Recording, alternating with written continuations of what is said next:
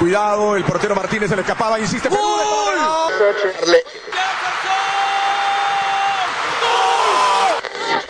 Aquí está el empate en el área Esperañol, en el área Esperañol está.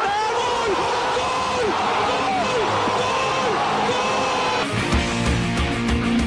De por vida.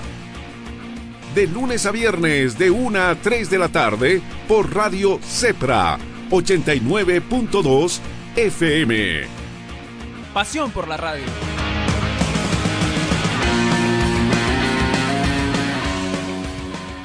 Amigos, ¿cómo están? Bienvenidos. Excelente sábado 20 de febrero del año 2021, 3 y 10 de la tarde. Se les va a empezar a hacer costumbre a la gente que nos empieza a seguir, porque vamos a empezar a hacer antesalas de lo que va a ser las fechas de la edición profesional boliviano, eliminatorias y todo lo que respecta al fútbol boliviano. Ya lo tenemos desde Cochabamba. Erlan García, director de Planeta Deportes. Erlan, ¿cómo estás? Bienvenidos al Picón Nacional, innovando en el debate periodístico. ¿Qué tal, Marcelo? Un gusto poder dialogar contigo y que la gente, como tú dices bien, se vaya haciendo costumbre, por lo menos hasta el arranque del torneo, eh, para ver, ¿no? Porque hay que ver a qué hora se van a jugar los partidos, qué días se van a jugar los partidos, pero bueno, vamos a hablar mucho de la previa a los encuentros y cómo está la situación de los planteles junto con el equipo de Depor Vida, de Planeta Deportes, invitados especiales que tendremos eh, en esta jornada. No, sin lugar a dudas, en un momento más vamos a tener nuestro primer invitado, nuestro primer programa oficial del Salpicón Nacional, donde hay muchos temas para hablar, mucho tema para, para desmenuzar, derechos de televisión. Y quiero arrancar yo con una pregunta. Vamos a arrancar con esta pregunta. ¿El torneo arranca el 10 de marzo o se postergará su iniciación? Vaya pregunta, Marcelo. Y bueno, te propongo, voy a invitar también a alguien de Planeta Deportes, de claro que sí. Planeta Deportes, para que se sume. Estuvimos trabajando y también bastante. Aurora está jugando, bueno, va a jugar enseguida en Arbieto, la final de ese cuadrangular con Nacional. Terminó los amistosos en La Paz. El primer partido lo ganó Wilstermann, eh, 1 a 0, justamente. 2-1. 1 a 0 fue también el partido en el segundo. En, el segundo partido, quiero decir en realidad empataron, ¿no? el primer partido lo gana Wilstermann, el segundo partido lo gana The Strongest, pero todos se están preparando para el inicio del torneo, Marcelo, pero con la pregunta que empezamos ya genera duda, ¿no? Y viste lo que pasó con San José, es para no creer lo que pasa con el equipo de la Vía Azulada, ¿no? Renunció en las últimas horas la señora Patricia Flores. Es que el tema de San José es un tema de desorden ya hace instantes, entiendo, Marcelo, renunció el señor Rivero.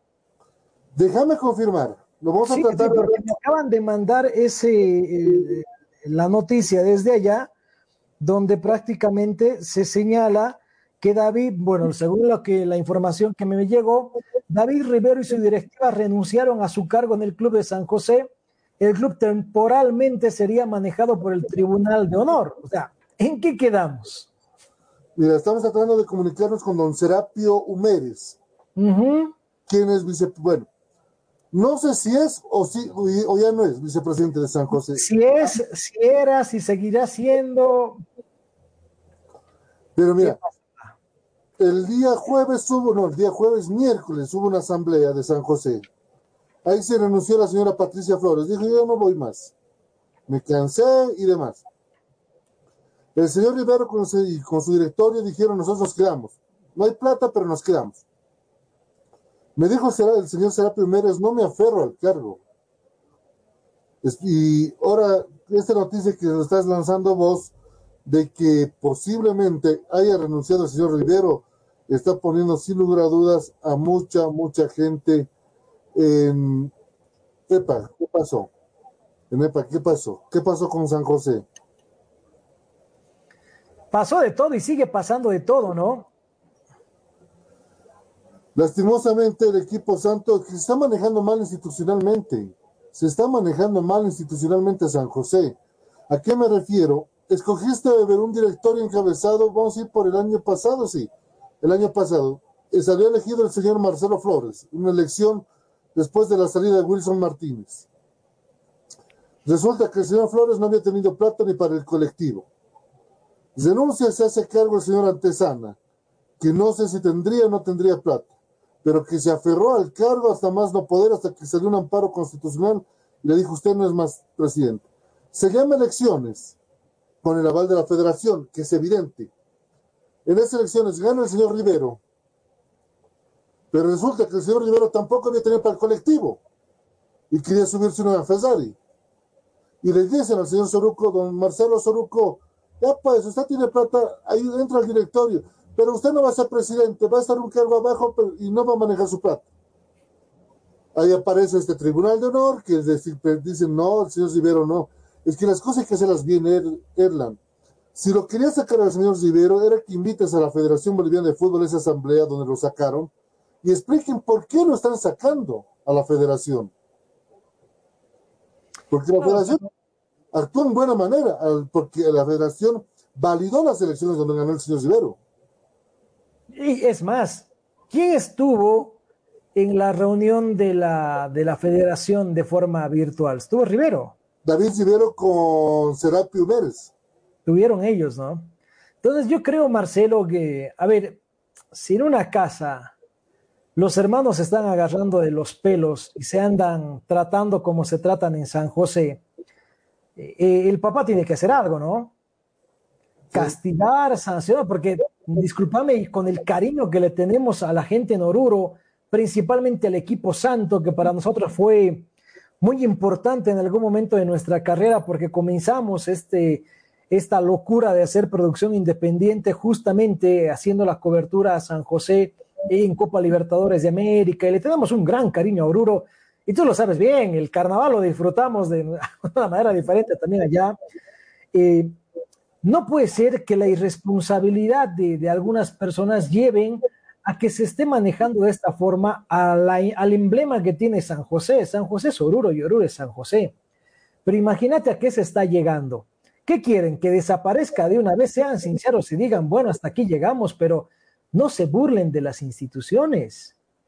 Y la federación tendrá que castigar también, Marcelo, porque lo que pasa con San José es un mal antecedente para el fútbol boliviano. O sea, nadie es dueño de los clubes, como en algún momento se creían tanto eh, el mismo Víctor Hugo Pérez con Huáscar Antesana. Similar situación tenemos acá en Cochabamba con Aurora.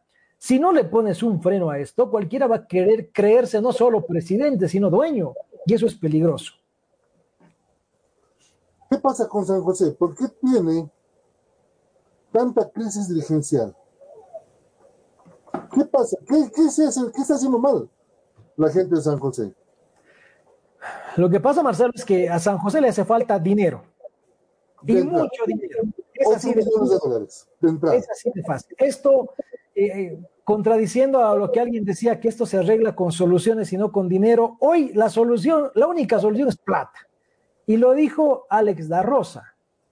Acá lo único que necesitamos es dinero y que alguien se haga cargo porque prometieron inversionistas, prometieron gente que se iba a hacer cargo, cuentos que lo estamos escuchando no solamente en San José, sino en varios clubes también, y ponen ahí en vilo, ¿no? ¿Qué es lo que va a pasar?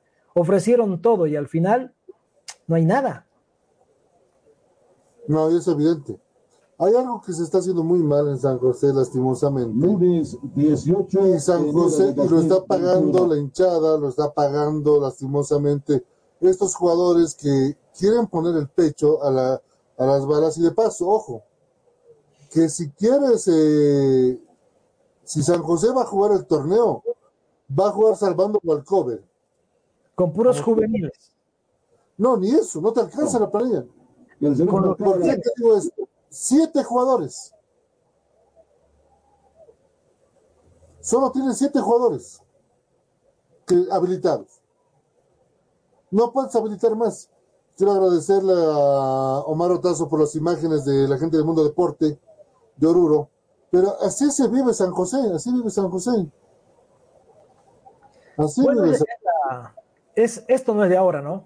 Esto ya es crónica de una muerte anunciada, como, como diría como diría alguien, y qué pena, y de verdad te digo, hoy cuando me enteré de esto era, era como para no creer. Ayer renuncia la señora, hoy renuncia el señor, ahora ¿quién se hace cargo? El mismo tribunal, o sea, de verdad, y si está viendo la gente de Oruro, escriban, digan qué opinan de esto, e insisto, eh, la federación tampoco podría quedar de brazos cruzados, ¿no? Acá hay que rayar bien la cancha y evitar que, que hagan lo que quieran, o sea, un día estás, otro día no, renuncias, con el respeto que se merece, San José ya aparece la alcaldía de Quillacoyo, Marcelo, cada mes hay un alcalde nuevo, lo mismo pasa aquí.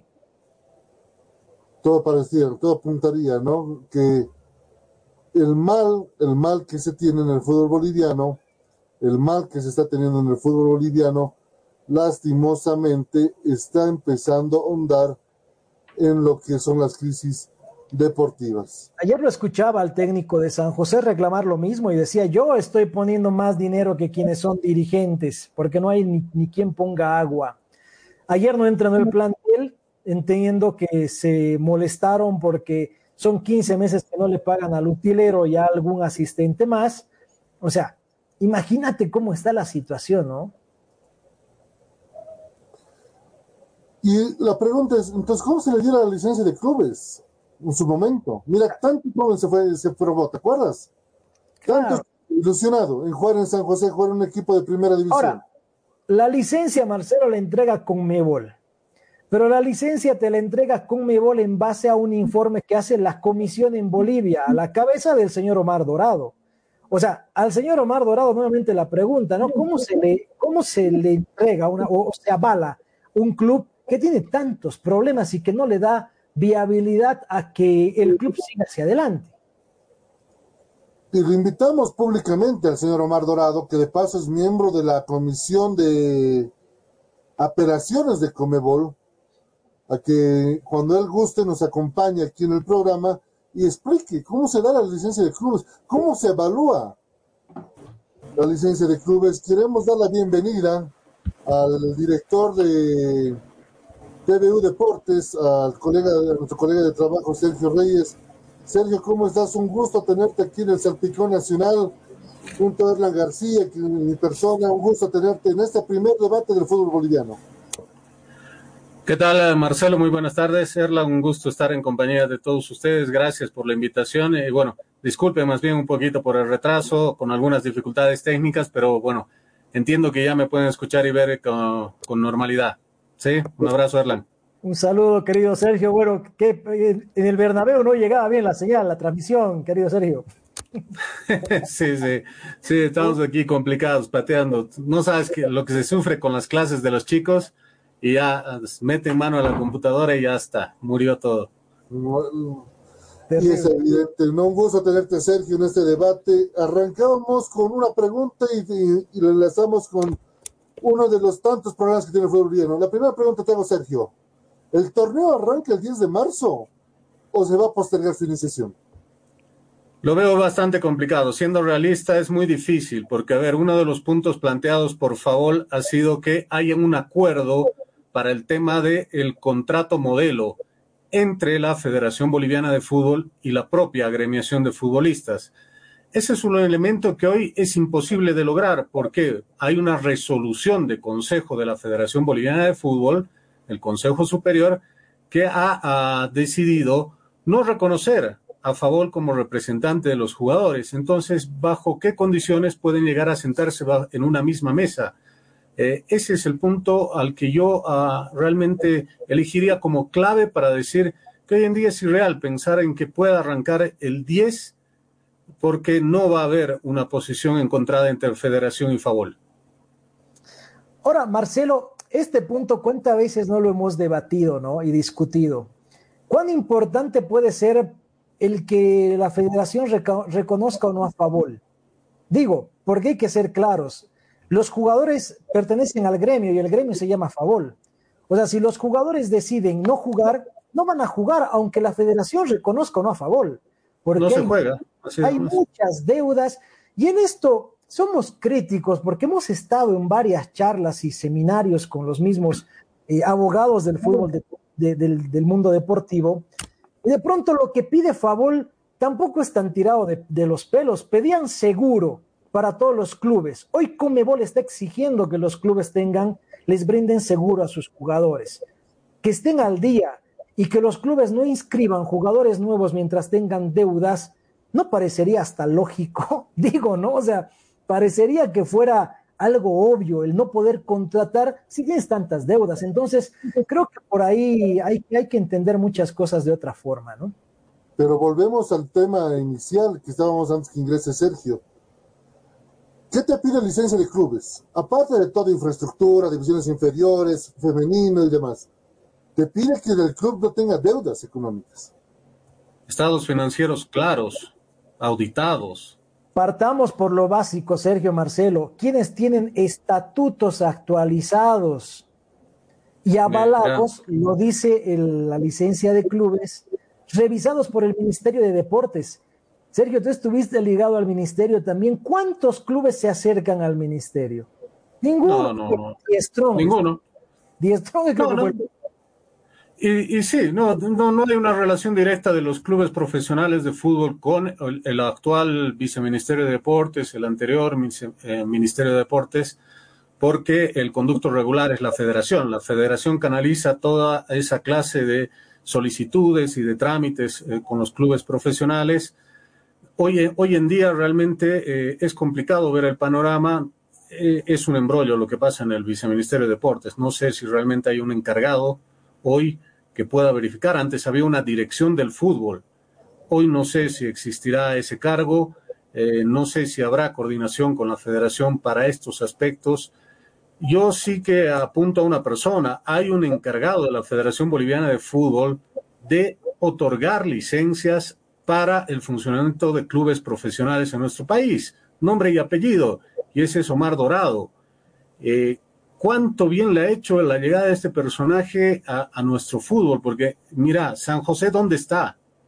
Y creo que es fruto de ese desorden de la federación y de ese cargo esencialmente, que hoy San José esté a la deriva, con dirigencia que renuncia, se posesiona al día siguiente, vuelve a renunciar, otros participan de la reunión del consejo profesional, los desconocen, la gente no quiere ni saber de ellos, nadie se conecta con el director técnico, los jugadores, es un embrollo. Y, la cabeza, la cabeza de todo esto, bien lo has dicho, cuando los chicos se portan mal, el papá tiene que poner orden. Aquí el papá del fútbol a nivel nacional es la Federación Boliviana de Fútbol. Eh, en concreto, el viceministerio tiene otras atribuciones, debería entrar en coordinación, pero el papá, papá es la federación. Pero el papá tiene problemas. En la semana debido ver la carta que envió el señor Robert Blanco. Sí. como presidente. Y además hay que tomar en cuenta las declaraciones del viceministro de eh, Autonomías, que ha reflejado que la mayoría de las autoridades del actual Consejo Superior no tienen su situación clara porque no han presentado un certificado de no adeudo al Estado y entonces son ilegales porque no tienen los papeles completos. Y dos de ellos, tal vez de los principales, el de la división aficionados, que es Cornejo y el de la división profesional de la Federación Boliviana de Fútbol, que es eh, Marco Rodríguez, tienen deuda con el Estado. Es increíble tener que sostener una situación como esta con dirigentes en estas condiciones. Entonces, si hoy con el salpicón tenemos que darle un poco de lo que es la realidad a la gente, ahí lo tienen. Es por eso que nuestro fútbol está así, por esta clase de actuar de la dirigencia en, en nuestro fútbol. Eh, al dato que daba la pregunta al dato que nos dabas sobre San José del señor David Rivero, que había presentado una renuncia, me acaba de escribir el señor Serapio Mérez, vicepresidente de San José. Me dice que es una noticia falsa y están preparando una conferencia de prensa. Qué bueno.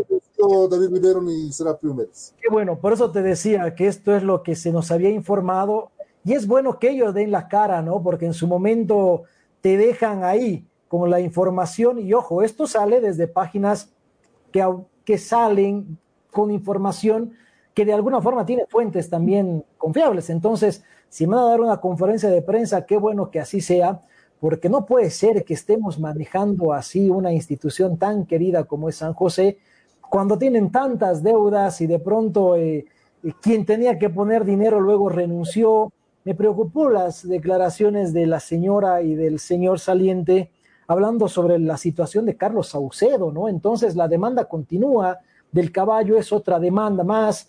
esta semana, eh, bueno, la semana pasada por carnavales no se reunieron, entiendo que esta semana va a haber reunión del TRD también, pero ya prometen que hay más casos en, puerta y vamos a seguir hablando de más demandas, no solamente de San José. Caballos retiró demanda. Eh, llegó un acuerdo con David Rivero. Es muy buena noticia esa, ¿no? Un acuerdo con David. El tema pasa de los juicios internacionales. Ese es el problema. Pero aparte te comento que hay varias, varias carpetas en puerta, que muchos, y acá los tenemos, a Freddy Abastoflor, por ejemplo, que está en Maflor, eh, está, bueno, hay dos jugadores más de San José, se me van los apellidos ahora, pero nos dijeron que por el cariño que le tienen a San José, no le iban a iniciar demandas, porque preferían llegar a un acuerdo, disculpándose con la gente, no era la forma en la que querían salir, pero mira que mucha gente está siendo benevolente con el Club Santo, y esto es aplaudible, porque caso contrario es insostenible ya de una vez esto, ¿no? Pero hasta qué punto Sergio puede ser benevolente? Acordate con Didito Rico. Dijo, no le a hacer juicio, de paso que te juegan, hipotecó un auto para pagar deudas de San José, cuando entró el señor Humérez, directo, que se ha robado plata y demás. Y digo, puede ser benevolente cuando por atrás se están clavando la espina. E, ese es un gran problema, pero cuando un club se ve eh, sumergido a esta clase de circunstancias, a la benevolencia de un futbolista para solucionar una deuda con una dirigencia inexistente, porque ahora tú lo dices, Rivero aparece para decir que no había renunciado, sin embargo las, las, las gestiones anteriores la había hecho Soruco y la señora Flores, habían aparecido y todo. Eh, eso te genera desconfianza. Yo futbolista no, no podría realmente eh, eh, actuar de manera benevolente cuando no sé con quién. No hay una cabeza en San José, no, no hay alguien visible con quien solucionar el problema. Entonces, eh, es complejo así. Y, y, si hablas de Torrico, tienes que hablar de tantos otros, de, de los tantos que han salido de San José que están esperando meses, meses y meses. Rodrigo Vargas a mí igual me dijo que no iba a iniciar, está esperando, esperando, pero nadie llega a una solución con él, por ejemplo. ¿Mm? Sergio, Entonces, que Freddy Abastoflor le deben desde el 2019. Exacto, a Rodrigo Vargas también. ¿Cuánto te deben? Le digo. Su respuesta es, ya ni me acuerdo. O sea, mira, mira cómo estamos, ¿no? Y a, y a, quien se puso la camiseta en determinado momento y dijo, ya administrativamente me hago cargo, como es Didi, le salen después diciendo que había malversado fondos, que se había quedado él con plata. Entonces, así como. Además, no, no es lo sano que una institución dependa de la buena voluntad de un jugador. La conferencia en Oruro va a ser a las cuatro y media de la tarde. Me acaba de decir el señor eh, Serapio Mérez que por eso no nos va a poder acompañar. Le hemos inventado para que esté en la sala. Están en este momento con David Rivero. Hicieron una denuncia ante la Fuerza Especial de Lucha contra el Crimen. Recibieron amenazas y hostigamientos de la casa del señor Rivero. Entre anoche y mañana. ¿A raíz de esa supuesta renuncia? Desde anoche hasta esta mañana. ¿Viste? la supuesta información de las denuncias. ¿Viste lo que este, este hostigamiento es por la no renuncia, porque los hinchas, algunos socios, le piden que renuncie tácitamente al cargo para que puedan hacerse eh, de la administración del club Soruco y Flores. Pero como él no renuncia, ha sucedido este incidente que, que tú ya lo acabas de decir, que va a llevar a una denuncia en el tipo penal por hostigamiento por, y por otros elementos que, que, juzga la justicia, que mira, hace cuánto que estamos con San José con esta historia y desde nunca acabar. Ahora, si el señor Rivero debe tener las mejores ganas, no lo dudo, pero si no tienes... Pero no le dan soluciones. Pero te digo, si no tienes plata, no le puedes dar soluciones. El señor Rivero no, tiene plata. Lo que pasa, tiene. Sergio Marcelo, es que volvemos al tema de licencia de clubes. ¿Qué te dicen? Informes auditados. Tú entras a un club y no sabes cuánto debes. O sea, entras a un lugar donde cada día te sale una demanda que a mí también deben, que internacionalmente hay esto más. O sea, esa incertidumbre en el tema económico hace escapar a cualquiera. Yo, esto puede pasar en cualquier club. Nos pasó en algunos años acá en Cochabamba, donde comenzaban a llegar demandas y decías, ¿y esto cuándo fue? Si nunca informaron. Entonces, qué difícil se hace entender que los dirigentes ni siquiera cumplen con lo que tienen que hacer. Cuando uno sale de cualquier institución, informe de gestión, informe económico, esto es lo que hay, esto es lo que debemos, es lo que tienen que hacer. Qué difícil es hacer entender esto cuando por mucho tiempo nadie dice nada, ¿no? Y, y no sé cuántos clubes presenten sus informes económicos como dice la licencia de clubes. ¿Cuándo entró, el tema, ¿Cuándo entró el tema de licencia de clubes, Marce? 2018. 18, en vigencia 2018. 2018. Ojo que, ojo que el 2019 San José arranca con un parche, con plata de la federación para que pueda comenzar el torneo, para que salve la situación y pueda participar de la Copa Libertadores. ¿Se acuerdan todos ustedes? Sí.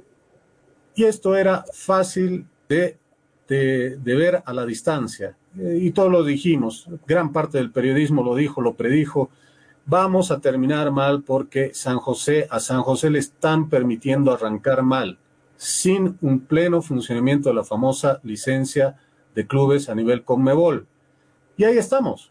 Esta es la consecuencia, esta es la consecuencia tácita de lo que ha hecho la gente de la federación en ese entonces y el famoso encargado de licencias. Pero ¿por qué se lo dejó a San José? Porque era voto a favor. Y eso que decirlo con nombre y apellido. Aunque no les guste, era porque era voto a favor. Sí, sí, voto a favor y porque, bueno, tenías que arrancar el torneo como del lugar. Te presionaban los demás clubes también. Cuando tu tribunal debería haber ejecutado y haber dicho, bueno, este club no, no cumple, no tiene licencia, arrancamos el torneo con, con 12, con 11 en ese entonces. Y para de contar. Que debería haber sido lo, lo legal, lo reglamentario. Hmm. Pero lastimosamente en Bolivia se dice una cosa y se ofrece otra, y eso es lo que nos tiene a mal traer en el fútbol boliviano. Por eso nos surgimos. Ahora, yo les voy a proponer hacer un ejercicio facilito y rápido y a ver con qué resultado nos encontramos. Hoy estamos hablando nosotros de la licencia de clubes. ¿Cuántos dirigentes la conocen? Y perdón si hago esa consulta, pero cuando hice la, la, la interrogante acá a varios dirigentes, varios nos decían, eh, no, yo no lo he leído, es que mi directorio, tengo una comisión especializada en ese tema, o sea, tómense la molestia de leerlo un poquito, o sea, es como hablar de un decálogo de funcionamiento, un manual de trabajo, no es complicado, pero eso pasa cuando delegas a alguien y al final el último en enterarse de lo que pasa en su club terminan siendo muchas veces los presidentes, ¿no? ¿Cuántas veces nos enteramos de que por errores administrativos también tuvieron deudas? Y les digo, es, hicimos esa consulta acá y la respuesta nos sorprendió. ¿no? Es, es, es de no creer. No, llevémoslo, llevemos el ejemplo al caso o, empresarial y administrativo. Es tu NID, es como la gente te va a conocer. Y si no lo tienes y no lo sabes y no sabes cómo sacarlo, no puedes funcionar. No puedes establecer tu empresa, no puedes sacar tu negocio. Es así de fácil y no deberías poder ejercer el fútbol profesional. Eso es lo que han dejado hacer. Bueno, no, no sería fácil implementar en los estatutos, ya que les gusta cambiar cada, cada mes, creo. Cada poner que les conviene. POA, claro, poner un POA, digamos, para que la gente sabe lo que es un POA, es, es el presupuesto operativo anual en toda repartición o empresa. Y lo mismo debería ser en el fútbol, ¿no? A ver, yo voy a tener 3 millones, de los cuales 3 millones voy a destinar dos y media al fútbol profesional, sueldo, salario, para saber cómo se arranca. Porque entramos al mismo tema de que si se dan cuenta Sergio y Erlan, de que los clubes en esta temporada, como nunca, que yo me acuerdo en mis años de periodista, nunca vi contratar como se contrató esta gestión. Veías jugador, perdón que sea un poco a veces volado, ves un jugador caminando por la calle, ven, vas a jugar, tómate contrato. Y eso es lo que pasó este año, ¿o no? ¿Se contrató por contratar? No sé, pero que todos los clubes han contratado como si tuvieran plata en mano, cuando todavía no sabemos ni quién se va a hacer cargo de los derechos de televisión. Y encima firmas contrato y después le haces la revisión médica y ves que está lesionado. Como el caso de Stronger, sin o sea, por eso digo, ves que hacemos en algunos casos las cosas al revés y es nuestra realidad. No estamos exagerando, esto pasó en esta semana, ¿no? Sí, claro, te, el, tema de las últimas 48 horas es ese tema, ¿no? Claro, sí. y de dónde se origina eso, ¿no? Que todo el mundo eh, prendió oído lo que pasó en Argentina con el jugador colombiano que no pasó una revisión médica, de ahí aparece Felipe Román. Que tampoco se pasa, y nos enteramos que en Strong habían firmado un contrato después les ha hecho la revisión médica David Mateos, quien viene arrastrando una lesión desde mucho tiempo. Sí, crónica y que por lo menos el cuerpo médico ha salido ayer, si no me equivoco, el doctor Waldo Delgado, a explicar de alguna forma lo que para el hincha le cuesta entender. Le cuesta comprender que se haya firmado contrato con un futbolista que arrastra una molestia crónica que debería haber sido detectada en su momento y haber parado, haber frenado el tema del, de la firma de contrato. Que él y el club lleguen a una conciliación y digan, bueno, te vamos a esperar, pues nos interesa que, que juegues con nosotros, ta, ta, ta, ta, ta, ta, ya. Pero no, ahora hay contrato firmado. El jugador, si quiere, puede estar todo el año lesionado, igual le van a pagar. ¿Eh? ¿Y cuántas veces le ha pasado a nuestro fútbol eso? Con, ojo, que al Tigre le habían ofrecido primeramente Guitián, Alberto Guitein. el de Bolívar. El de Bolívar, le habían ofrecido antes de Bolívar, al. Sí, que hoy, hoy fue titular ante el Cruzeiro. Hoy fue titular ante el Cruzeiro. Pero es que, es que nos estamos manejando mal. Pero vuelvo a decir, se ha gastado plata a mano llena cuando no sabes todavía quién se ha hecho cargo de los derechos de televisión y cuánto te van a pagar. Se habla de la base de 48 millones de dólares, pero ¿qué pasa si es Sport TV Right y dice, ojo, ya yo te voy a pagar, pero primero pagame el torneo que me debes? Se abre proceso Sport TV Right, eh, esto se va a frenar, no va a haber torneo. Por digo, o sea, ¿y qué haces con los sueldos? Porque, por ejemplo, eh, no sé, Aurora, ¿de dónde es? Blooming, voy con un Blooming. ¿Se acuerdan la carta el año pasado de Blooming pidiendo plata a la federación porque no tenía para pagar? Sí. Y ahora resulta que tiene plata para contratar, y lo mismo pasa con Aurora. Real Santa Cruz. De hecho, ya se van a cumplir dos meses de este año, ¿no? Claro. Dos planillas que salen netamente de la institución. Y ahí uno dice, mmm, ¿cómo estarán cumpliendo? Si irán a cumplir realmente varios de los clubes. Son, es un millón, cien mil dólares los que deben los clubes que por ahora son deudores. ¿Quiénes no deben? Hasta, hasta donde sé es Bolívar y Strongest, eh, está Bilsterman. Always Ready Royal Party, creo. Always Ready Royal Party. Eh, tengo dudas en lo de Bilsterman, por ahí tú Erlan, lo sabes esta, de mejor manera. Esta semana vamos a tener novedades, como les decía, hay varios casos en puerta de varios clubes ante el TRD. Esta semana tendrán que haber audiencias, pero eh, en Bilsterman hay también casos, ¿no? Les pongo el ejemplo de Orfano, por ejemplo, que, está reclamando, Venegas que también reclama, se llegó a un acuerdo con todo el cuerpo técnico anterior, salvo Cristian Díaz, eh, entonces hay deudas del año pasado, pero ante el TRD todavía no ingresaron demandas, eh, precisamente porque obviamente las fiestas de carnaval hicieron que, que, no se trabaje esta semana, pero en estos días van a haber novedades. Pero, pero y, y, esas demandas van a quedar ahí, Erlan y Sergio. ¿Por qué? No se renovó con el Tribunal Hasenteufel. ¿Quién sí. las va a cumplir? No tenemos Tribunal de Justicia Deportiva en la división profesional. Y ahí está lo que vos decías, la dirigencia va a pretender cambiar los estatutos para crear un nuevo tribunal de alzada. Hice la eh, consulta sobre ese tema, Sergio Marcelo. Ah, el que no sí. estén trabajando los que Sentofel no implicaría repercusión a nivel de las demandas del TRD. Donde sí genera preocupación es en, esta, en este tribunal de apelación que apareció misteriosamente en la federación, donde todos los claro. casos, digamos, que pierdan los clubes en el TRD, los pueden ganar en el tribunal de apelación y ese tribunal de apelación a nivel internacional no existe. Que de hecho lo van a ganar porque está conformado por dirigentes y no por sí. gente, eh, un cuerpo colegiado de gente que sepa en el tema legal, ¿no? Son dirigentes los que van a conformarlo y ahí está totalmente viciado. Por eso, y vamos, vamos, vamos a volver a lo mismo, que no va a haber fútbol. Eh, por eso te respondí que yo, yo dudo muchísimo. O sea, ¿quiénes están poniendo trabas para que no vuelva el fútbol? Son los mismos dirigentes. Que no hacen bien. No hacen, no bien, hacen bien las cosas. Los dirigentes.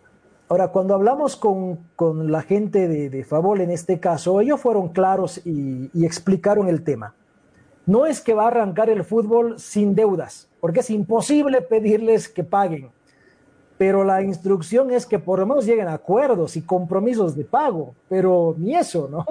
De nada.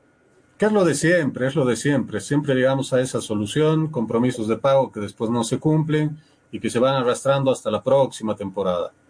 Y otra vez, y ahora son 16 clubes. Un número, a mi criterio, técnica y técnicamente inviable y administrativamente inviable para nuestro fútbol. Ahora, Sergio, te tengo la consulta que lo habíamos hablado, Marcelo, en semana. En época de pandemia, cuando hay crisis económica, cuando deberíamos tener una billetera más ajustada, las planillas están subiendo. O sea, peor. Antes, en, en Bolivia tenías, eh, a ver, yo contaba unos cuatro o cinco futbolistas que tenían un sueldo más allá de los 15 mil, 18 mil dólares. Hoy esa cifra se ha triplicado. Hoy se ha triplicado. En un solo club, entiendo que hay cuatro jugadores que ganan 25 mil dólares. En cuatro jugadores, 100 mil dólares es una barbaridad, es irreal para nosotros. Y en otro club, que en, sus extranjeros llega a cerca a más de 350 mil dólares en sueldo. Solo en los extranjeros. Este, año, este no, van a haber, no va a haber público, por lo menos este primer semestre, no vas a poder vender eh, carnets, eh, vamos a ver cómo anda el tema publicitario, o sea, siguen aferrándose al tema de televisión. Pero ¿cuánto te va a dar la tele? ¿Cuánto les va a dar? Son, ya, ponte, 48 millones. De esos tienes que sacarle 3 millones que es para el bar. Va a sacarle 5 millones que es para asociaciones. ¿Cuánto te queda? 38 millones y es una cuota de adelanto, nomás no tienes que darlo todo, ¿no? No te va a cubrir lo que, estás, lo que has invertido en esta gestión. Por a ver, Aurora, el cumbiero, el que le gusta bailar el Continelli. Brian Sarmiento. Sarmiento, dime, no va a haber, no vino a venir por menos de 15 mil. Entiendo que 10, sí, por lo menos, por lo bajo. Les comento algo que me enteré en las últimas horas, ¿no? Había hay un jugador al que le dijeron muy bien, llegas a Cochabamba y te damos esto de adelanto. No le dieron el adelanto. Dijo, muy bien, hoy no entreno, me pongo a trotar alrededor de la cancha y tuvieron que hacer aparecer el dinero para darle lo comprometido. O sea, así empezamos. De aquí a dos meses no va a ser un no entreno y me pongo a dar vueltas, sino paro, huelga, demanda, pero Sergio lo dijo el presidente del Tigre, el señor Donald Crespo. Mira, y el Tigre tiene 3 millones de dólares embolsados ya por Libertadores. Y lo dijo, ¿no? Para tener una más. tranquila me falta un millón y medio de dólares. Sí, sí, efectivamente, y le creemos, y es coherente lo que expresa el titular del equipo gualdinegro. No, no, es tan fácil, y Strong es, más allá que tiene ese colchón económico de 3 millones, eh, entendemos que no le va a alcanzar como para hacer una gestión totalmente tranquila, cómoda. Y, estamos hablando del que va a embolsar 3 millones. Y has mencionado a Aurora, imagínate Real Santa Cruz, eh, velo a San José. Todavía me quedan muchas dudas de qué puede hacer Real Potosí. En Nacional, más o menos, el panorama no es tan álgido, pero tampoco es tan cómodo. Palma Flor. Palma Flor. Eh, entonces, Estamos creando un fútbol de ficción. Este castillo de naipes no sé cuándo se vaya a caer. Y es verdad. Y, viendo sobre el tema económico, viendo la realidad, Oliver Ready gastó por gastar. ¿A qué me refiero con este tema de Oliver Ready? Hizo una gira muy bien. Son partidos amistosos, son partidos amistosos, partidos de entrenamiento que tuvo el Ready en Brasil pero agarraste un chico que estaba ahí jugando y le dijo, vente conmigo, te vas a Bolivia. Ocho de extranjeros, de los cuales cuatro son eh, delanteros y los cuatro son extranjeros. Eh, ¿Lo tienes a quién? A Sanguinet. Adelante. Extranjero. Eh, este brasilero Mascot, Mascota Mascot, que, que consiguieron. Franklin Mascot. Sí. Mascot. El otro, el Junior, que llegó también ya con ellos. Junior Vicosa. John Jairo Mosquera. Cuatro extranjeros en la delantera. Eh, está uh, el venezolano eh, Fernández. Fernández, lo tienes al otro, al Wagner, seis. Sí, seis. Y sin olvidarme al, al panameño, al defensor, son siete extranjeros con él. Coming. Coming. Sí, no. Eh, y, es en, y es en serio, y es en serio que ponen en duda al técnico. Y lo pones en duda al técnico de paso. O sea, has ido a hacer una gira para ver cómo podías engranar tu equipo, porque para eso eres esos partidos. Llegas y lo pones en duda a tu técnico que no debutó todavía. Encontrar, el técnico te pide, necesitamos defensores y de tres delanteros. Y lo pones en duda. Pero esto no es de ahora, ¿no?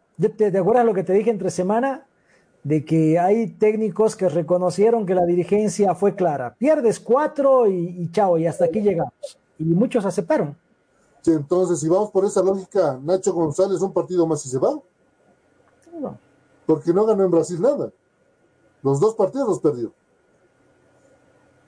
sí. si, si realmente no te sustentas en planificación, eres hormonal, o sea, si no eres dirigente, porque el dirigente tiene que ser frío de cabeza, planificador, estratega, mirar a futuro, a mediano o largo plazo, no del momento, no del resultado, porque el resultado es un disfrazador de la realidad y, no te dice la verdad el resultado. No te debes manejar a través del resultado, sino de logros obtenidos a través de planificación a tiempo, mediano, largo plazo. Si no haces eso, no eres dirigente. entiendo que muchos pasan por ese perfil, que les está costando todavía meterse en la camiseta de eh, estar al frente de una institución. Hoy creo que la billetera es grande, por ahora no hay problemas, pero más adelante veremos si resulta realmente.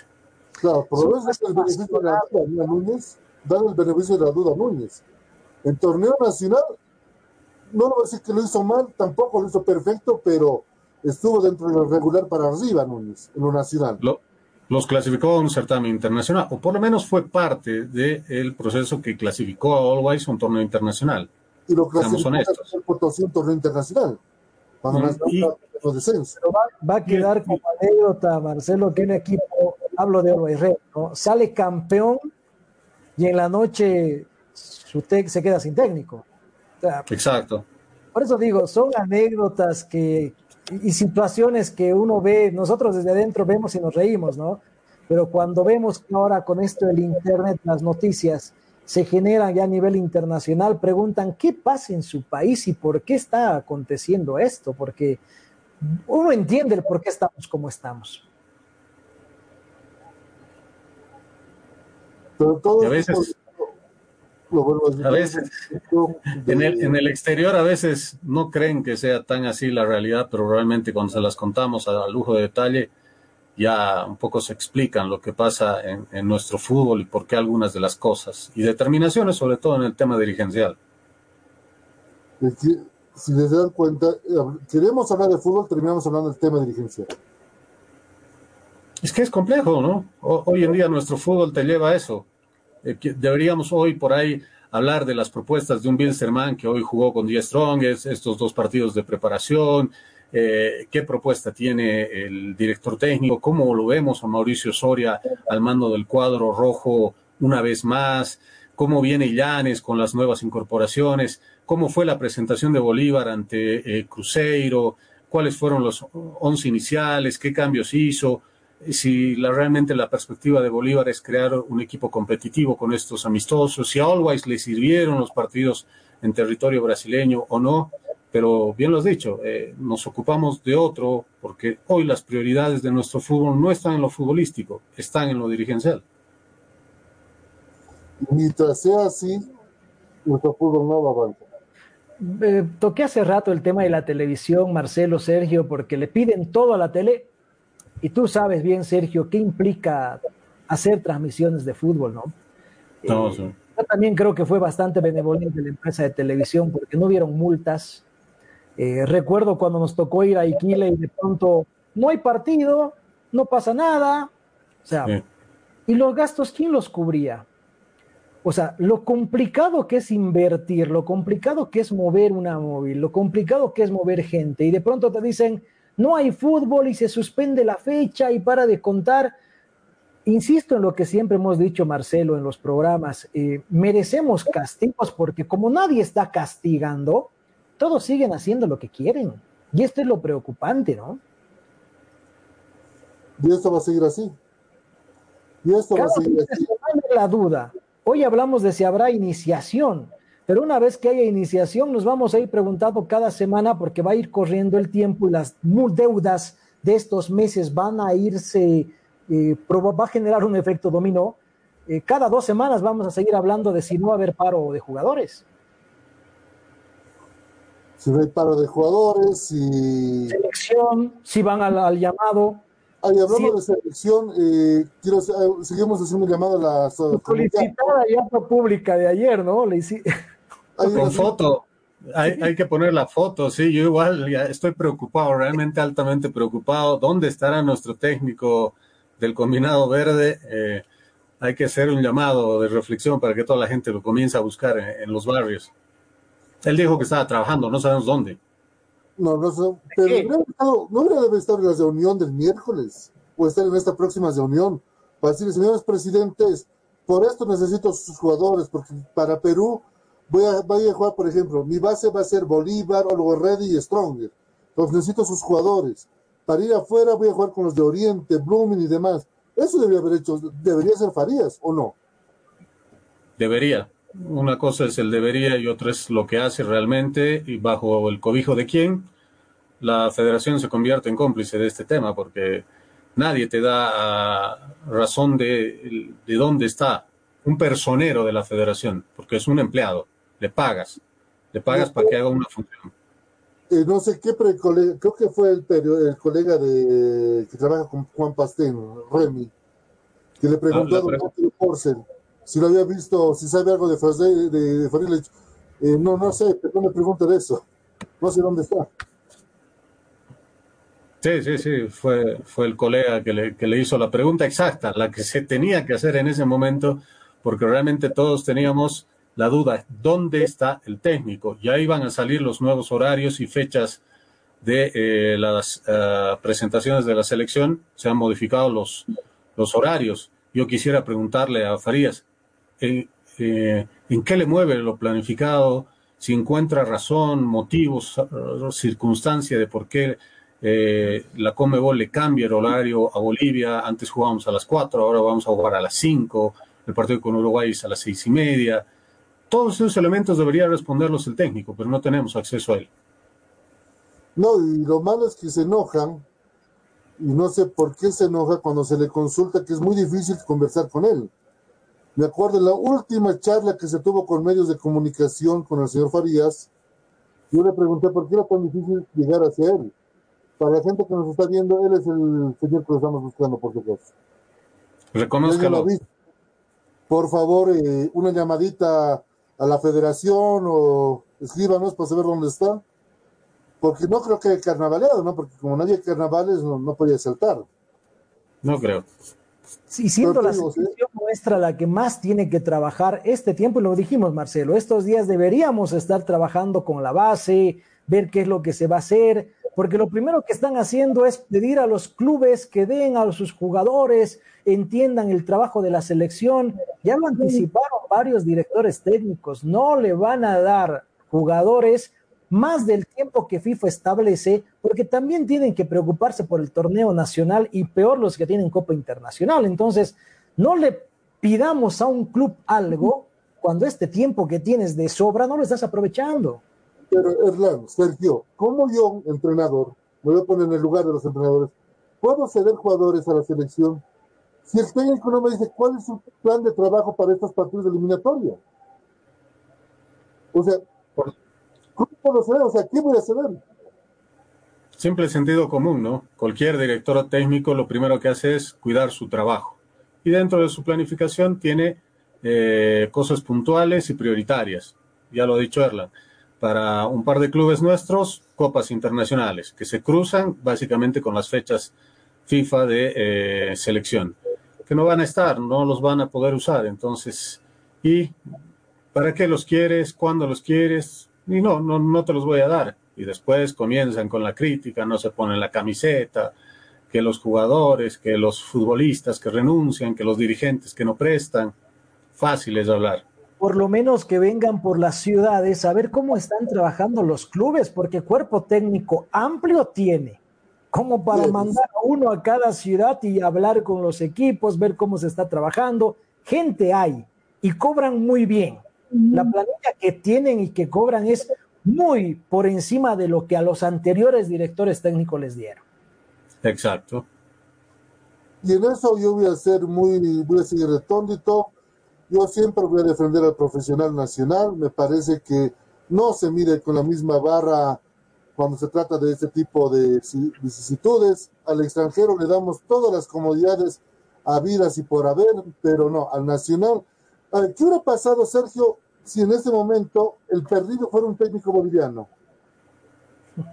Ah, no, olvídate. La, la dirigencia, la dirigencia, ni siquiera la hinchada, ni siquiera el periodismo, la dirigencia hubiera salido al frente para darle con todo, para decir dónde está, para buscarlo, por qué no trabaja, por qué no planifica, pero ahora se hacen de la vista gorda, se hacen los locos y, esperan que reaccione o el periodismo o la gente.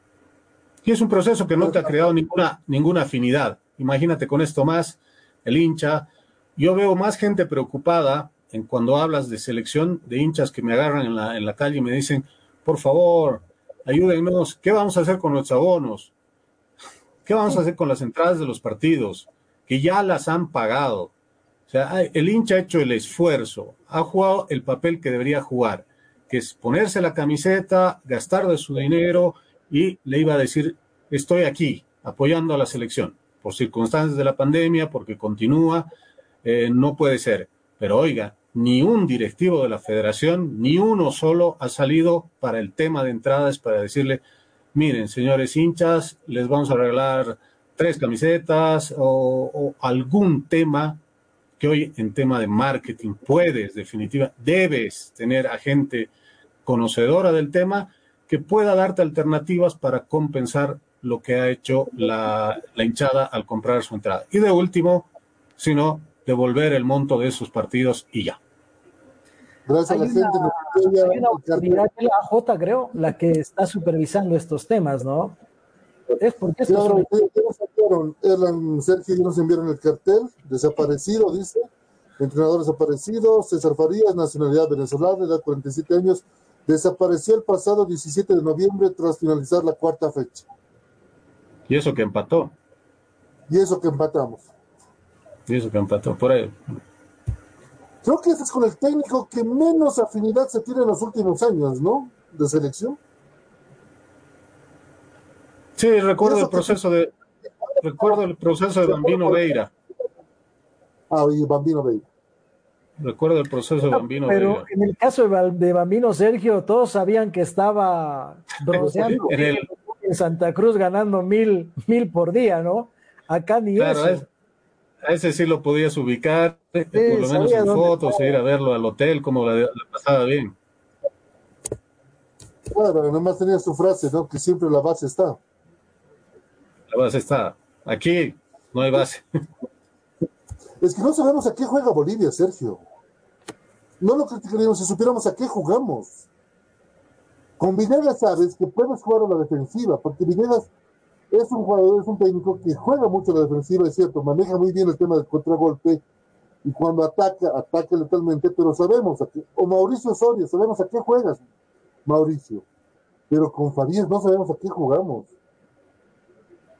¿Qué identidad tiene el fútbol boliviano? ¿Qué identidad tiene la selección? O sea, yo le escuchaba y mira qué irónico, ¿no? Desapareció luego del empate y luego de ese empate no, no se llenaron la boca de decir, permítanos soñar, que el mundial y demás, y bla, bla, bla, bla, bla, cuando se debería haber trabajado más.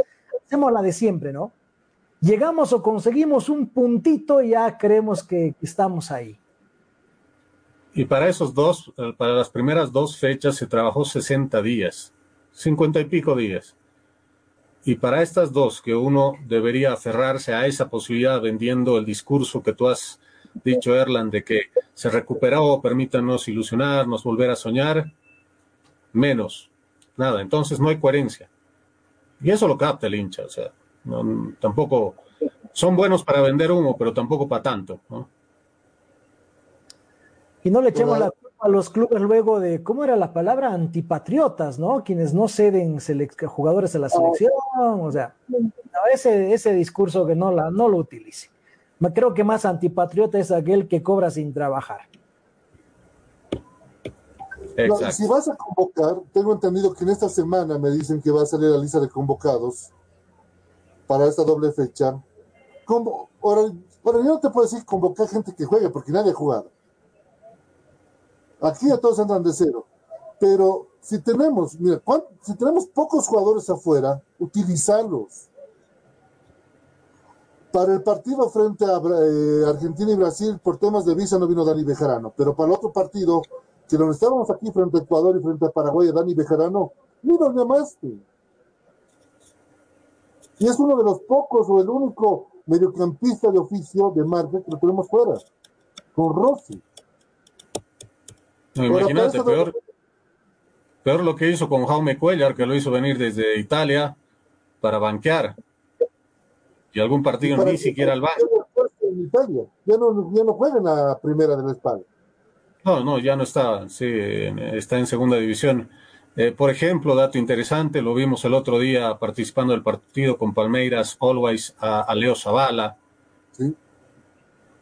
No era una situación propicia como para que el técnico esté acompañando esa gira, vea el desenvolvimiento de la gente de Always, vea a la gente de Bolívar, lo vea a Zavala.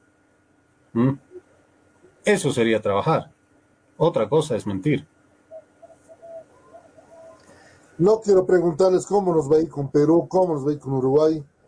El otro día Erlan, le dije, Erlan, eh, por suerte no está Cavani. Y me dice, no se puede echar a la FIFA que sancione 11 más de Uruguay. Uno menos, faltan 10. Realmente.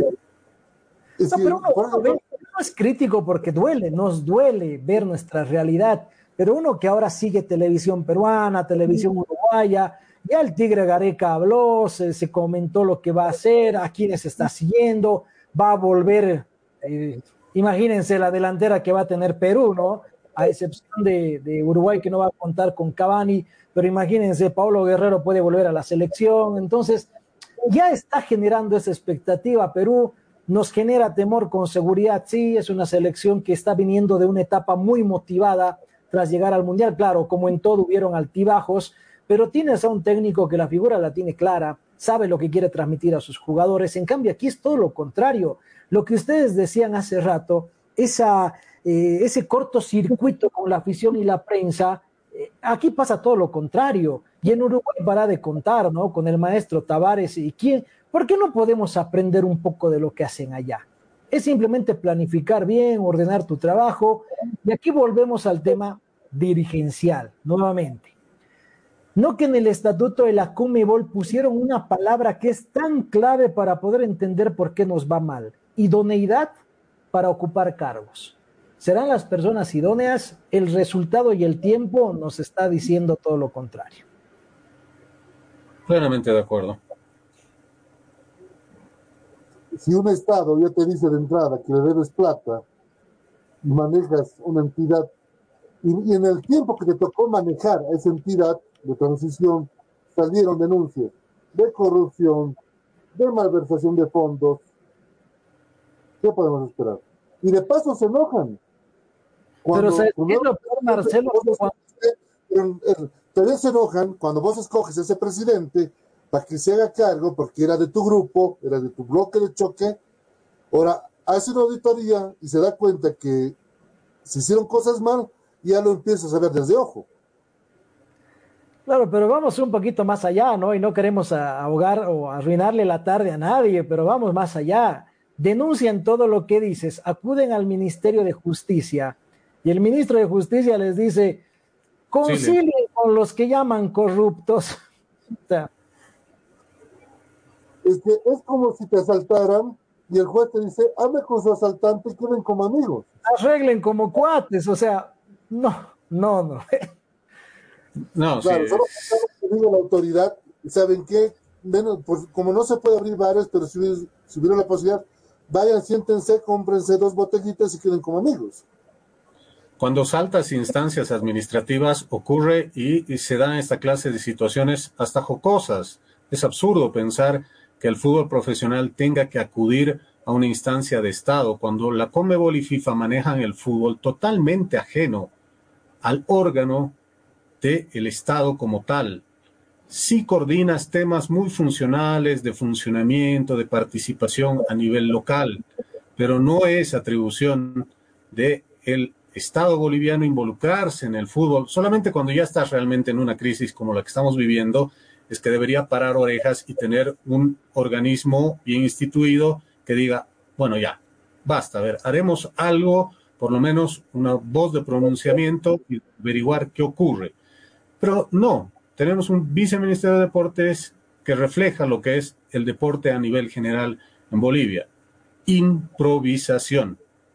No tiene ni formación, no tiene ni experiencia y eso se traduce en una gestión, en, en no gestión, en ausencia de gestión y es por eso que también el, el fútbol se ve eh, atado de manos y, y, quiere involucrar al Estado con otras uh, instancias. El Ministerio de Justicia no tendría, no tendría, no tendría vela en el entierro. Y no le dejan hablar a la autoridad más que un acto público, o sea, cuando hay un acto para que hable en la tercera, porque me acuerdo en este último acto que hubo en la Casa Grande del Pueblo, traté de hablar con la viceministra y su equipo, no sé si es de seguridad o de trabajo, le dijeron no, suba. Pues es que ahí está, ahí está. Uno los entiende porque es cuidar un poco la figura para que no la tarre más. Y, es eso, pero cero gestión, cero capacidad, cero planificación. Hemos visto una copa a Simón Bolívar femenina que, que no es pues lo que uno espera en respuesta de que se haga gestión a nivel de Estado en coordinación con el fútbol se suma lo que entre semana, ¿no? Que hay jugadores. Me da mucha pena lo de Valentina Velázquez, eh, salió con fractura en el último partido. Les mandaron a jugar a un escenario que no estaba en condiciones adecuadas para jugar. Incluso los clubes no querían jugar, pero les impusieron jugar en un escenario deportivo que tuvo esas consecuencias y que están pidiendo que la federación por lo menos cubra algunos gastos porque ¿quién va a pagar todo esto? ¿Quién va a pagar el tratamiento de una jovencita que hoy está fracturada? Exacto. Y eso te lleva a la improvisación. No se sabe, no saben si cobrarle a la federación, al viceministerio, quién era el encargado de organización del evento como tal. Y ojo que el viceministerio no quería ceder las canchas de Villa Tunari, fue hasta último momento, porque había una pelea entre la viceministra y Adrián Monge, que se pelearon en una reunión pero no. Y otro tema, y mira, yo me, no tengo nada contra la gente del trópico, contra las veces que pude ir, es un lugar que me encanta. Pero ¿a quién representa? ¿Dónde está afiliado ese equipo del trópico? ¿El qué? El campeón, el trópico, las chicas del trópico. Están afiliadas a la Asociación Cochabambina de Fútbol. Porque Tendrían que estar acá. Deberían estar, deberían estar. Para participar en un torneo de estas características, deberían ser de la Asociación de Cochabamba. Ahora, vi una nota con una señora dirigente de fútbol cruceño que decía que apareció el equipo de Trópico como ganadora de la Asociación del Fútbol del Trópico. Yo no sé en qué momento se creó la Asociación del Fútbol del Trópico o dónde están, porque debería estar afiliada a la Asociación de Cochabamba. Ahora, para descargo, me enteré de que hubo bastante movimiento días previos al torneo nacional en la Asociación de Fútbol de Cochabamba, habilitando a las jugadoras. Entonces, como les digo, se improvisó de forma, de forma irresponsable, bien por las chicas que van a jugar un sudamericano, pero no es la forma, no era la forma de hacerlo. No, no la forma. Muchas de ellas ¿Sabes qué? ¿Sabes qué? Eh, me hace mucho recuerdo a cómo apareció a cómo apareció nuestro mentado y famoso Sport Boys. ¿Mm? Mm. Recuerden cómo apareció Sport Boys, después llegó a ser campeón nacional, torneos internacionales y, para de contar, murió. Trópico de Cochabamba más o menos sigue la misma lógica. Apareció de la nada, lo inventaron, habilitaron jugadoras en 48 horas Hice la consulta y me dieron la respuesta. En la convocatoria no establece que puedes tú invitar a un club así por así a dedo para que derecho el torneo. Claro, solo porque el torneo era en el trópico participó y porque no teníamos un representativo del litoral que nos gusta siempre o tenerlo en certámenes de belleza o en torneos de, de carácter de selecciones menores. Siempre hay uno que es litoral, se inventa, aparece de la nada y esta vez le tocó al trópico. Es así, o sea, entramos a esa figura. Dime, los del Chaco no tenido su propia selección. Pero ¿saben qué preocupa más? Que esto lo podemos y lo hemos criticado nosotros. Lo puedes criticar Sergio, Marcelo, nosotros. Pero y los llamados a ser los más críticos callan. O sea, el silencio otorga. Aprobaron ese torneo. Porque recuerdo eh, en la última eh, reunión que tuvieron con Adrián Monge, donde incluso Adrián eh, les dijo que no está de acuerdo con estas condiciones, puede retirarse, pues aceptaron y participaron todos. Sí, otra cosa es, que se haga bloque fuerte, que desde la dirigencia se haga una crítica, un reclamo, esto no está bien. Eh, no nos olvidemos que hay un monto económico importante que da Conmebol para el fútbol femenino. Y la FIFA te mandó medio millón de dólares. La FIFA mandó medio millón de dólares. Sí. ¿Y dónde está ese dinero? Cuando aquí todos corrieron gastos, ¿no? Por lo que sé, acá Wilstermann pagó todo, las PCR se pagaron cada uno, incluso tuvieron que buscar hasta padrinos para pagarse las PCR, eh, porque también es un monto caro, es un monto elevado, eh, y bueno, eh, hay tanto que contar. Me enteré de que habían dirigentes de asociaciones que tenían que ir a supervisar, por ejemplo, ese torneo para evitar que hayan inconvenientes, pero al final no fueron o fueron y no estuvieron en el lugar del campeonato. O sea, digo, acá hay un silencio cómplice de mucha gente. esperemos que ese silencio se rompa y se empiece a decir todo lo que está pasando en este tema. Hablemos un poquito de fútbol. ¿Se permiten, ¿se permiten alegrarme un poquito? Palmaflores está ganando 2-0 en Santa Cruz. Gol de Vlad y Castellón en el minuto 5 y en el 22 Robson Dos Santos. Palmaflor 2, Por fin apareció Cumbia Castellón, Me estaba preocupando. Yo le digo, estamos viendo las prácticas, los entrenamientos y, y, ojo con Palmaflor. Creo que va a dar mucho de qué hablar este año. Sí, tiene buen resultado esta mañana 1-0. Un Cruzeiro eh, el Tigre no pudo con, en los dos partidos de, frente al UR contra Bilster, no pudo. No, ganó uno, ganó uno. Perdió uno, ganó el eh, perdió el primero con Bilsterman y ganó el segundo con gol de Fran Pastor. Sí, uno, uno. Terminó el primer tiempo en el cuadrangular en Arbieto, 0 a 0, Aurora Nacional Potosí. A ver cómo termina el partido. Interesante este cuadrangular que se jugó. Lástima que no se lo haya podido jugar en la ciudad.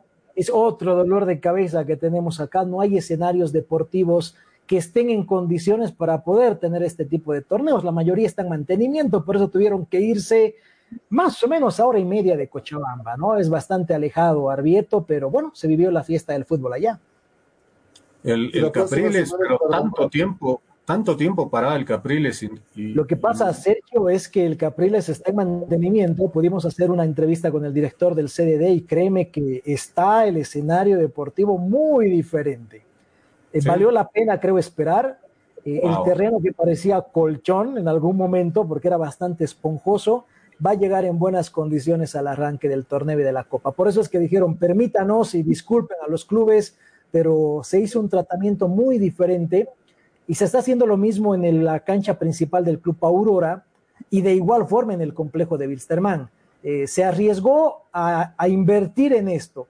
Y qué bien que, se den cuenta de que es importante tener un buen escenario deportivo. Por eso es que el clásico Wilstermann Aurora se lo tuvo que dividir en dos escenarios para no eh, utilizar demasiado el escenario pero cuesta, mantener. Y ese es otro tema, ¿no? Lindo para debatirlo y para tratarlo, la especialidad del mantenimiento de escenarios deportivos. No sé cuántos clubes tengan a alguien especialista en esto, pero cuesta. De que cuesta, cuesta. El Tigre va a contratar a la misma empresa que a hacer el mantenimiento de Siles para mejorar su cancha. A Green. A Green. Quiere mejorar su. Ah, claro, que sí, tantos años de experiencia con el Siles. Eh, sí, no, y quien dio eh, eh, esa idea hace bastante tiempo fue Mauricio Soria. Sí. Mauricio Soria fue el que se encargó en persona de ir, de decir, este escenario no está bien, hay que nivelarlo, hay que trabajarlo, hay que mejorarlo.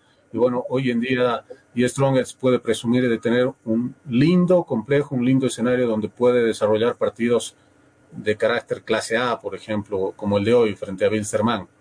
¿Mm? Al César lo que es el César, ¿no? Es obsesionado por trabajar, Mauricio Soria, pero trabajar bien, que lo mismo hizo aquí en el complejo. De entrada llegó y dijo, se remodelan las instalaciones, voltearon paredes, agrandaron el gimnasio, lo vi muchas veces con su camioneta, incluso modificaron el, el mismo gimnasio, los aparatos, hay varios aparatos obsoletos que bueno, ahí están, fuera, ya no sirven, se compra nuevo, hay que trabajar de otra forma y, el abono que lo van trayendo de distintos lugares, ¿no? Y eso se destaca.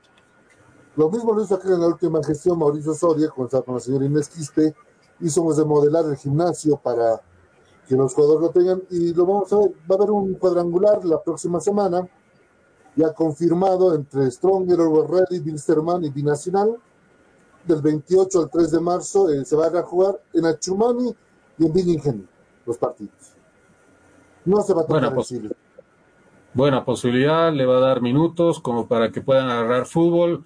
Hoy a Bilsterman lo vi bien, le falta 10 Strongest, le falta velocidad, cohesión, eh, pero es entendible, uno no puede ser muy crítico a la hora de, de esta serie de partidos, pero lo de Wilstermann, sobre todo Meleán de zaguero central, hoy casi impasable, por lo menos eh, en el segundo partido.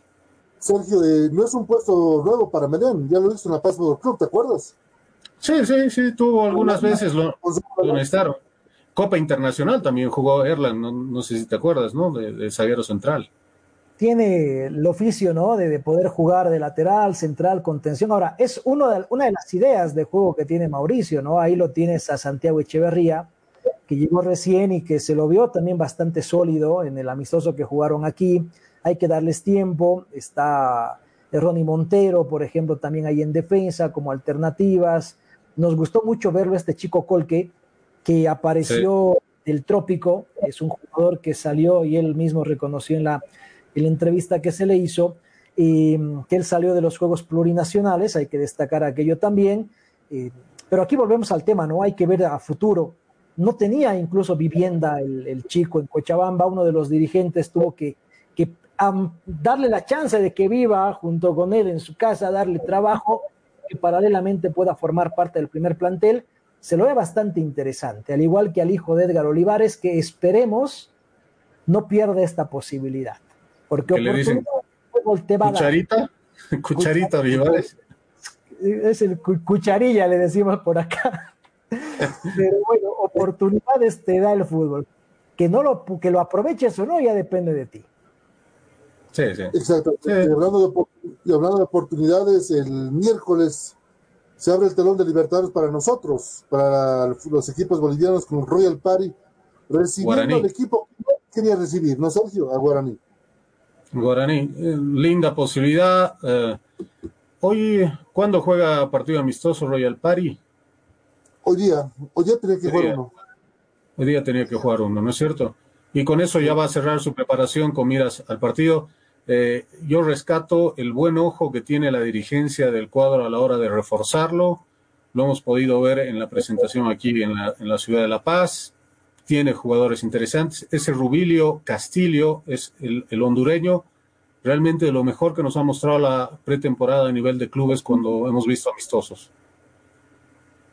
Ese Rubilio yo lo quiero ver frente a Bolívar. Porque se la, tiene, se la tiene jurada a Nacho González. ¿Por qué? Porque eh, Nacho González fue a dirigir un equipo en Portugal, no me acuerdo el nombre, y Rubilio era ese jugador que lo llevaron. Entonces Nacho dijo, no, vos no sirves acá.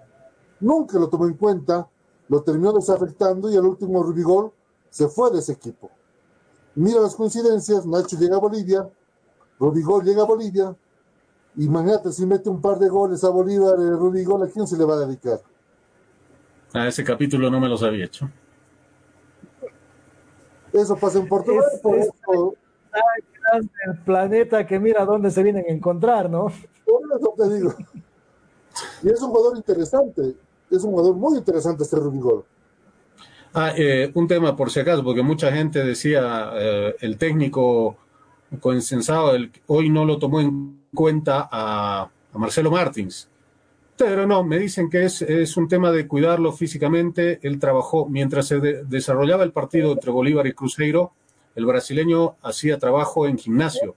Llegó muy cerca al partido y no lo quiso utilizar el director técnico, pero hasta donde sabemos, por comentarios eh, de gente muy cercana a él que pudo conversar con Marcelo, eh, hay buena predisposición para que se quede en Cruzeiro y para que vaya a jugar, porque el técnico le ha pedido también que sea alternativa en el equipo.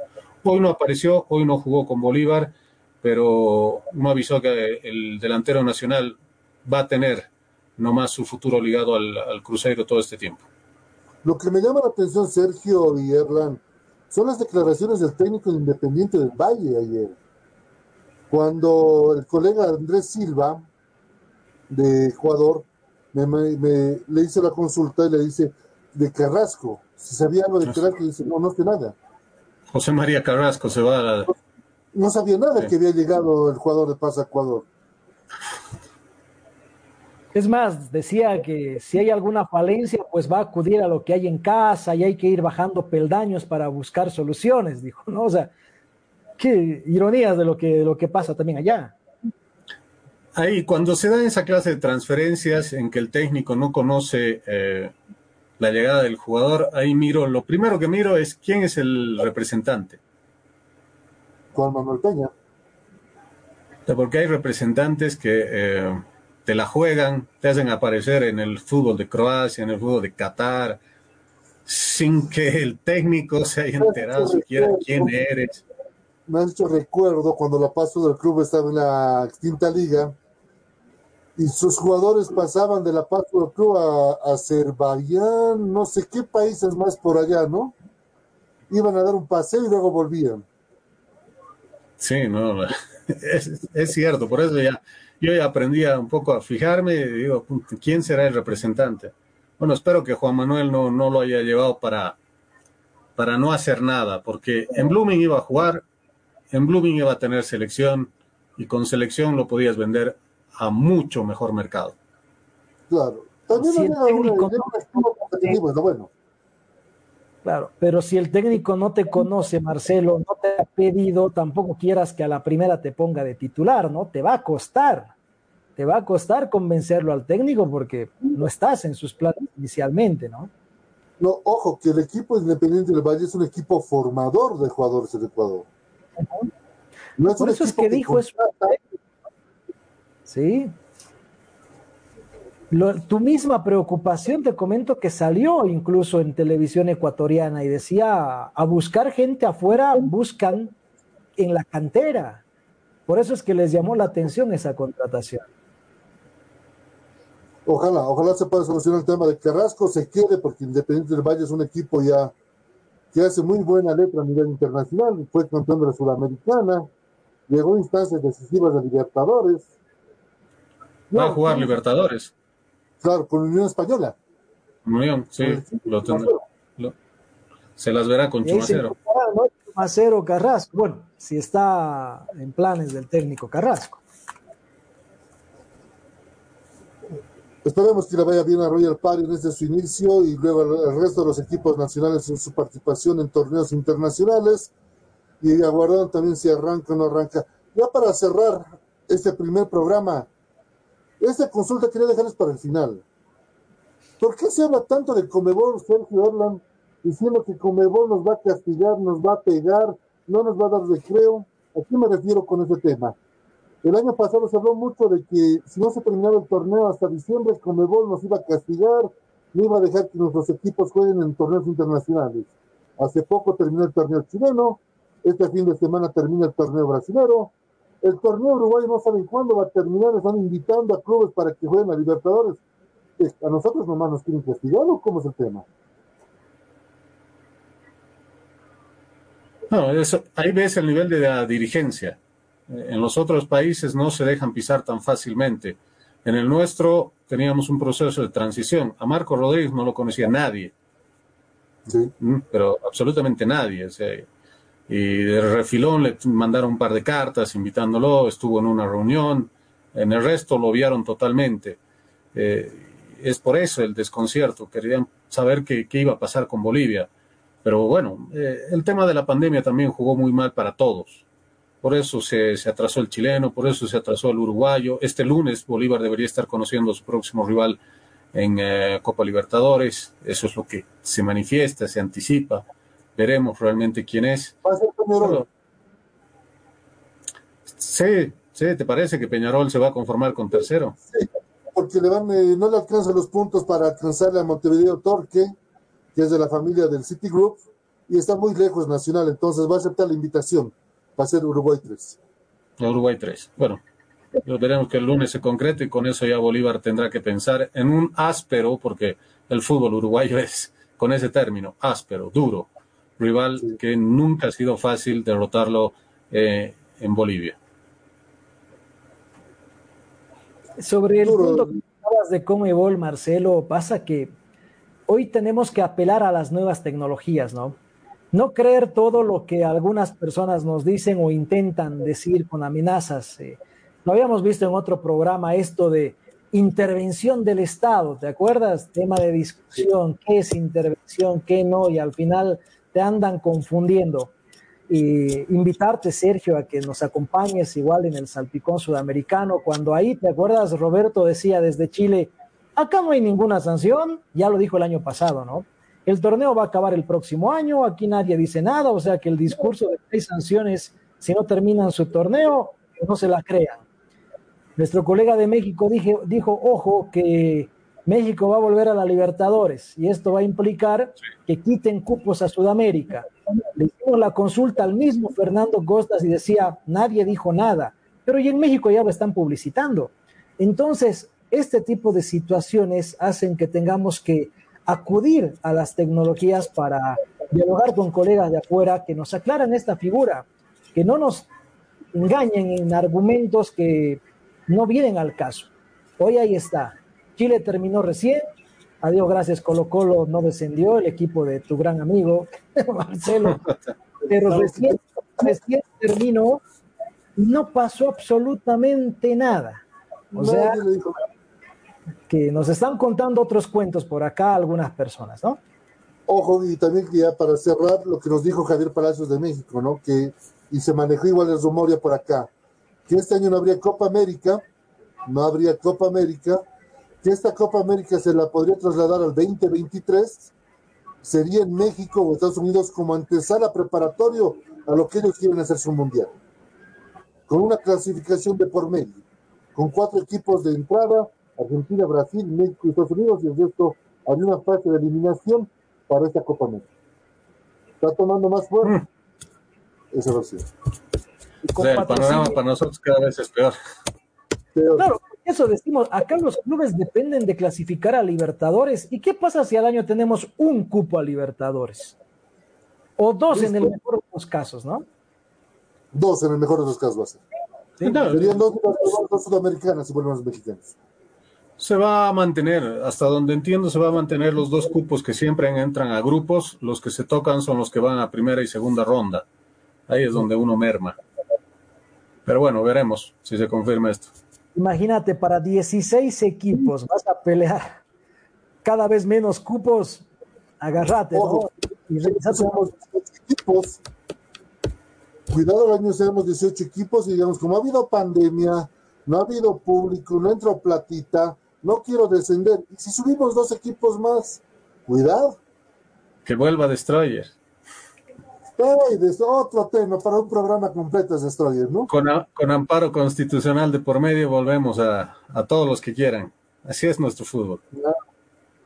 Así se maneja el fútbol boliviano, lastimosamente. Sergio, eh, gracias por estar en este primer programa. Esperamos que nos acompañes eh, en todos los programas, hacer ya tercera de lo que va a ser también las fechas de la división profesional.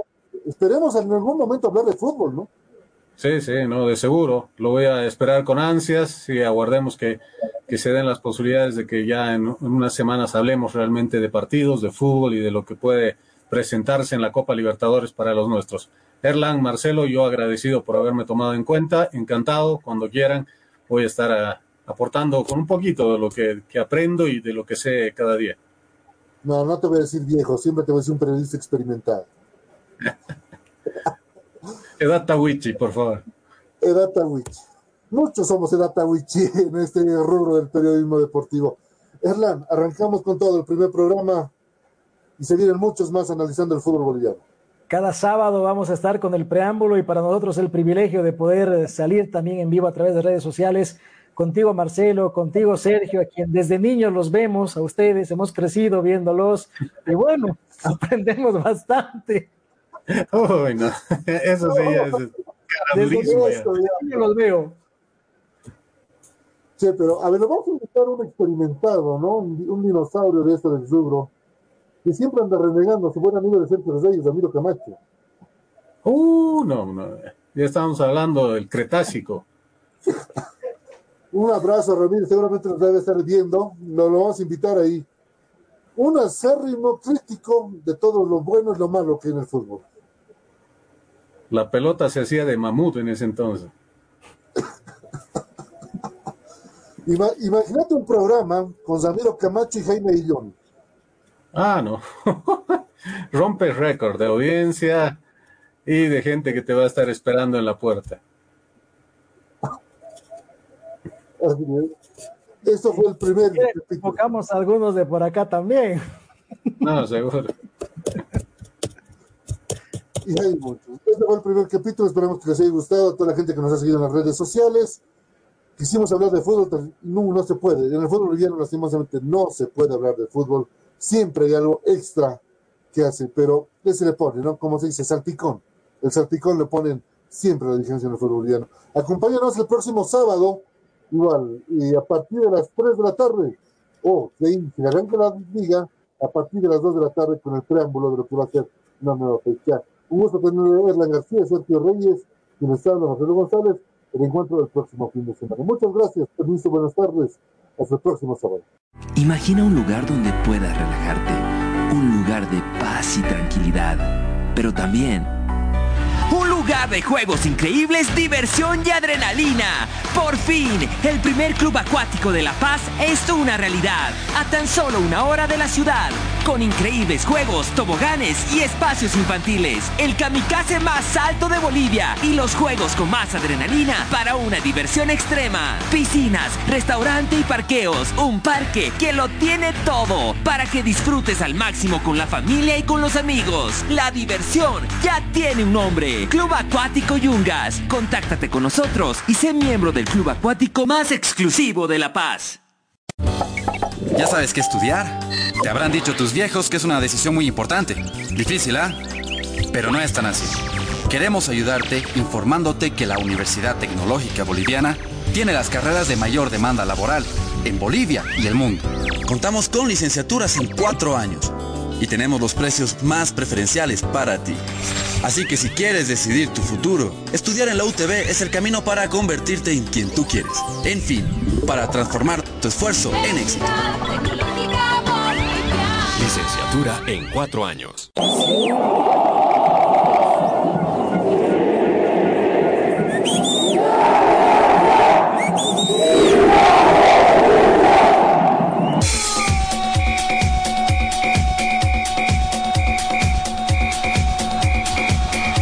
Información que necesitas saber del deporte en Bolivia y en el mundo, solo lo tendrás en De por Vida. A la cabeza de Marcelo González y todo su equipo de trabajo. Te darán la información de primera mano de todo el ámbito deportivo que tú deseas saber. Porque más que una pasión, es un estilo de vida. De por vida de lunes a viernes de 1 a 3 de la tarde por Radio Cepra 89.2 FM. De por vida.